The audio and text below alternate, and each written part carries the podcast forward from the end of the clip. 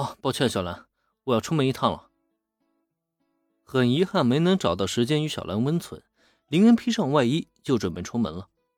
这让小兰听闻，顿时关切的上前：“怎么了，恩君？出什么事儿了吗？”“ 没什么，就是柯南那帮小家伙遇到点麻烦，我去帮忙处理一下。”面对小兰关切的眼神，林恩并没有说出实话，主要是啊不想让她担心。可小兰那善良的性格，听到这种事情，她又怎么可能不担心呢？那我也一起。下意识的，小兰就想跟林恩一起行动，但就在这个时候，林恩却摆手将她阻止了。啊，不用了，小兰，不是什么大事儿，我去处理就好了。可是。难道小兰你不相信我？放心吧，乖乖在家里等我回来啊！在林恩温柔的笑颜下，小兰内心的担忧渐渐转为了平静。对于林恩，小兰只有毫保留的无条件信任。是啊，有林恩在，柯南他们一定会没问题的。嗯，那恩君你要注意安全哦。小兰下意识的轻轻点头。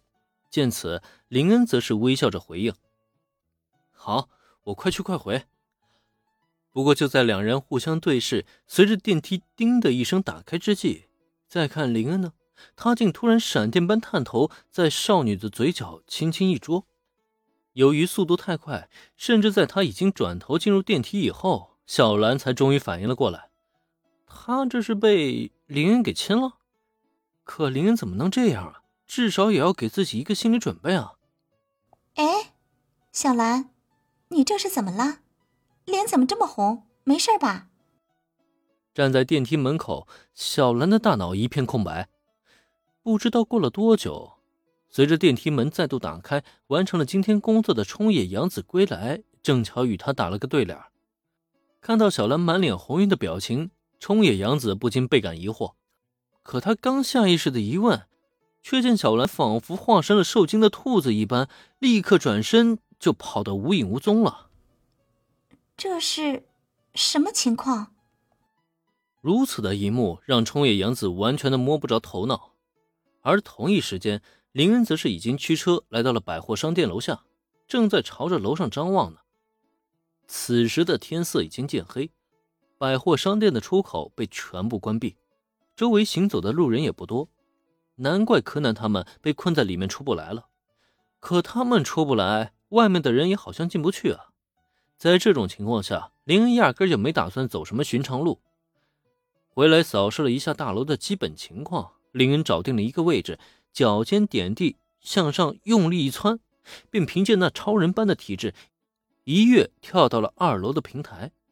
因为是商用大楼，这栋建筑物的外观啊，基本都是由玻璃构建而成的。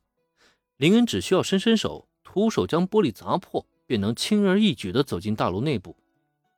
那么，就在林恩踏进百货商店二楼之后，他也没有迟疑，直接走进电梯，并按下了通往七楼的按钮。通过之前与柯南的联络，他已经知道了七楼啊，就是那四个小孩的藏身处。只要与他们先会合，然后再顺手将强盗搞定，林恩就算完成了此行的任务。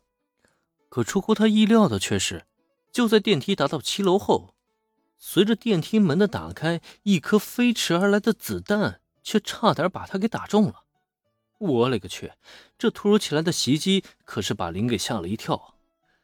等他再仔细一看，竟然发现七楼的情况要比他想象中的还要糟。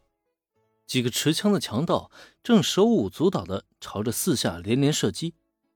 同时，在他们脚下呢，还有一个与他们同样打扮的强盗倒在血泊之中，生死不知。这一幕可是没有在原剧情中出现过吧？当然，林也知道，现在可不是琢磨这些的时候。既然那些强盗们已经不管不顾的胡乱开枪，这说明柯南和他的小伙伴们处境极其的危险。而且最关键的是，随着电梯门的打开。电梯内的光亮照映在漆黑的七楼空间，这俨然已经吸引了对面强盗们的全部注意力。在那里，干掉他！这不，发现电梯开启的强盗们很快就找准了目标，纷纷抬枪就朝着林恩的方向射击。不过很遗憾，这些强盗并不是专业的枪手，射击的命中率极为感人。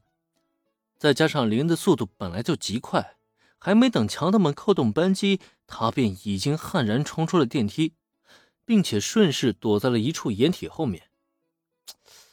失误了呀！早知道会有这么激烈的枪战啊，就把罗贝尔特一起给叫过来了。好吧，其实罗贝尔特在不在啊，都没什么所谓了，毕竟只是结果不入流的强盗而已。想要搞定他们，还是很轻而易举的。